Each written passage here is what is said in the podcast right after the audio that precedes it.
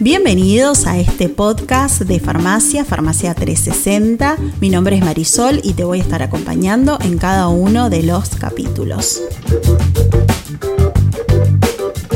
También te quiero comentar sobre mis redes sociales, que me podés escribir, hacer todas las sugerencias, tanto si te gustó algún episodio o si te gustaría que algún farmacéutico o alguien relacionado con el mundo de la farmacia esté presente en estos episodios. Y ahora te invito a que escuches la segunda parte de Daniel Alvarado y espero que sea de tu agrado.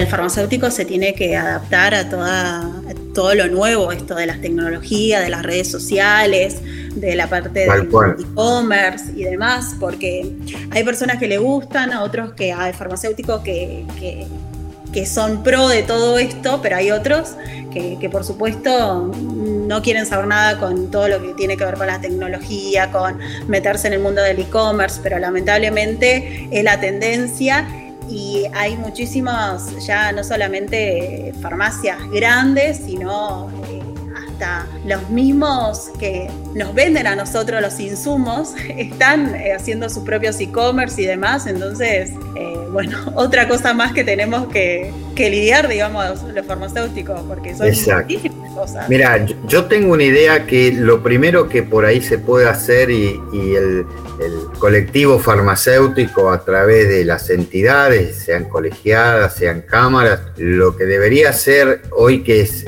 no, digamos, no, no querer evitar algo que no se puede evitar, que es lo que vos estás diciendo. Ahora sí, este, uno tiene que en esto definir algunas cuestiones básicas. La Argentina, a diferencia de cualquier otro país en Sudamérica, eh, fíjate Uruguay, fíjate Paraguay, Brasil, Bolivia, Perú, Chile, todos los que nos rodean, Todavía en Argentina existe la farmacia independiente, existe un modelo de farmacia diferente y eso se ha podido hacer gracias justamente a, que los farmacéuticos este, siempre estuvieron en, el día a día al lado de la gente, dándole respuesta a la gente. Ahora, lo primero que tienen que hacer las entidades y todo el sector con, los drogueros, con, los laboratorios, es definir algo que yo digo, eh, acá hay que identificar eh, quién es tu proveedor y quién es tu competidor. Y el problema que yo veo grave ahora es que aparecen competidores que son tus propios proveedores.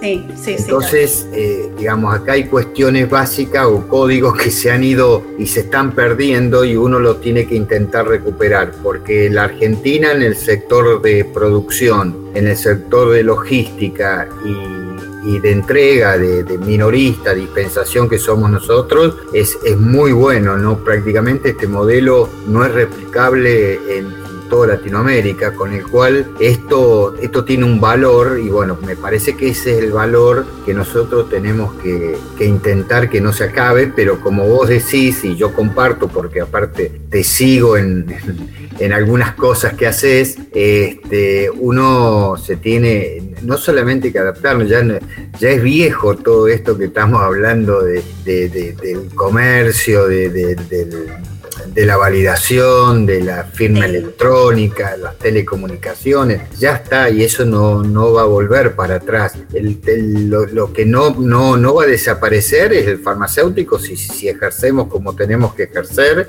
y estamos al lado de la gente de, acuerdo a lo que la gente quiere de, quiere de nosotros. Yo eso no le tengo mucho, mucho temor. Lo que sí que hay que cambiar algunas cosas para que tengas una idea, la ley que, que uno tiene del medicamento en la Argentina es del año 63, no había ni internet en esa época. Entonces uno no puede estar atándose a cuestiones que ya no existen directamente. Sí, sí, sí, sí, hay que, hay que cambiar muchas cosas. Tal cual, tal cual, tal cual. Bueno, Ahora quiero que me comentes, vamos a ir a algo actual, de mm, eh, que vos ya me estuviste hablando hace, hace un rato sobre una felicitación, una, la verdad que, bueno, estoy leyendo acá el, mensaje que te pasaron y, qué lindo, ¿no? A ver si querés comentar de esto de, de la FIP. Sí, sí, bueno, gracias por el pie que me da. En realidad, eh, a mí me, me gusta me gusta comentar esto que ha pasado porque, ya te vuelvo a repetir, nosotros tenemos como farmacéuticos sin fronteras referente en todo el país, en todas las provincias, en todas, y, hemos recibido ayer una jornada organizada por FIP, FIP es la Federación Internacional de Farmacia, la entidad que eh, agrupa a, todos los países del mundo de farmacia, y bueno, el número uno, que es un colega sueco,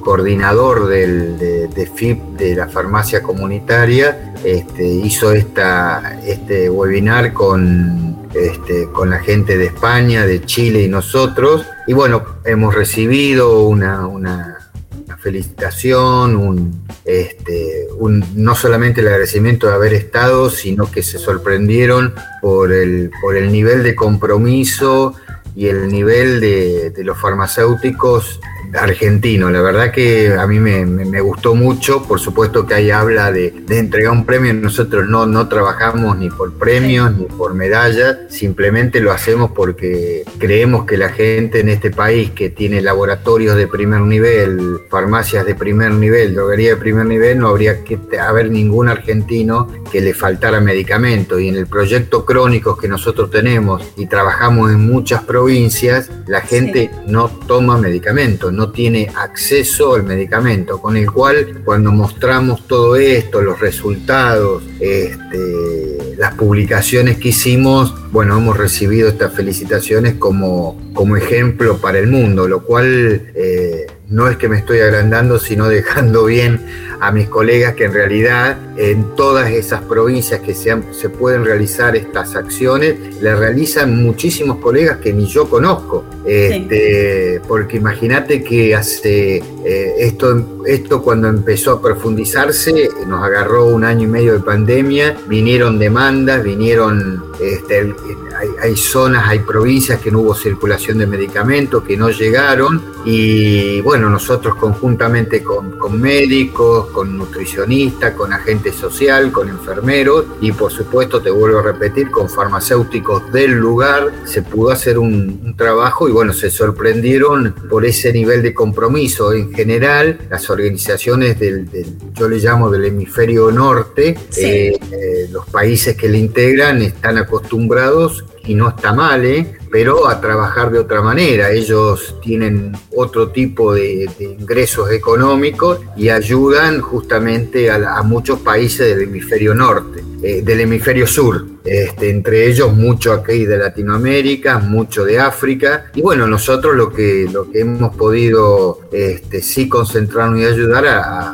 los ciudadanos en la Argentina. Por eso es que cuanto más compromiso haya y más apoyo haya, este, menos, menos pacientes y nosotros como farmacéuticos sabemos que en el caso del crónico nosotros tomamos a la gente con hipertensión, con, eh, con diabetes, con colesterol alto, algunos casos con EPOC. Eh, la gente necesita tomar el medicamento todos los días, no puede esperar este, que, el, que algún gobernador le abra la provincia para que pueda entrar el medicamento o que llegue el remediar hay que estar. Después veremos cómo gestionamos para que los verdaderos responsables, que el Estado Nacional, Provincial o Municipal, se haga cargo de la gente que es vulnerada, digamos, que está vulnerable. Pero en el, mientras tanto, los farmacéuticos, por lo menos en el tema del medicamento, tenemos que, actuar, ¿no? Sí, la verdad que, que, es increíble el trabajo que hacen de Farmacéuticos Sin Fronteras, así que bueno,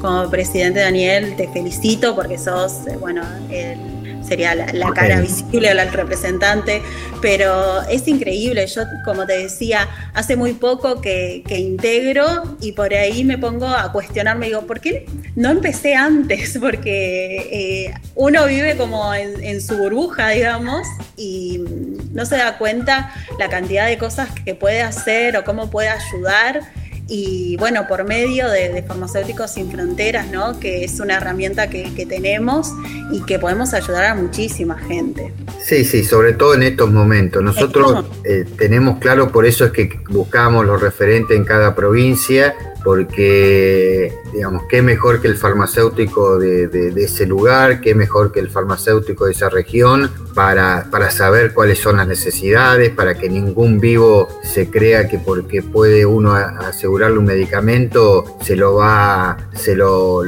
va, a explotar esa situación. Por eso trabajamos con asistente social. Este, siempre, siempre, fundamentalmente en el proyecto crónico, trabajamos con médicos que diagnostican y prescriben. O sea, trabajamos en un verdadero, verdadero equipo de salud. Y lo reconfortable es que lo bien que se trabaja, donde nosotros cumplimos la función para la cual hemos sido preparados en la facultad y, aparte esto de, que nosotros somos, tenemos en, la comisión directiva o los referentes que ejercen su profesión en la docencia, en el hospital, en la industria, en la logística y nos hace, la verdad que hay una comunicación bárbara y qué sé yo, yo me siento muy, muy, muy tranquilo, por eso que sigo, sigo en esto porque el tiempo que me insume lo, gratifica saber que a quién ayuda uno y que hay colegas que, vale la pena este, compartir cosas. ¿no? Qué lindo, qué lindo.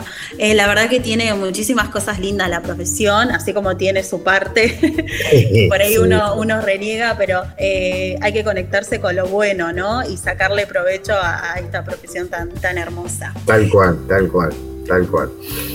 ¿Alguna frase, algún consejo, algo que quieras eh, transmitirles a los farmacéuticos como para cerrar esta, esta pequeña nota? Porque, bueno, tendríamos que hacer una nota muy extensa, porque tenés como mucho para compartir.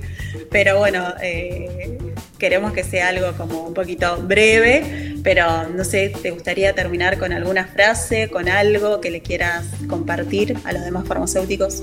Sí, mira, por un lado, digamos, eh, yo considero que eh, no hay farmacia sin farmacéutico.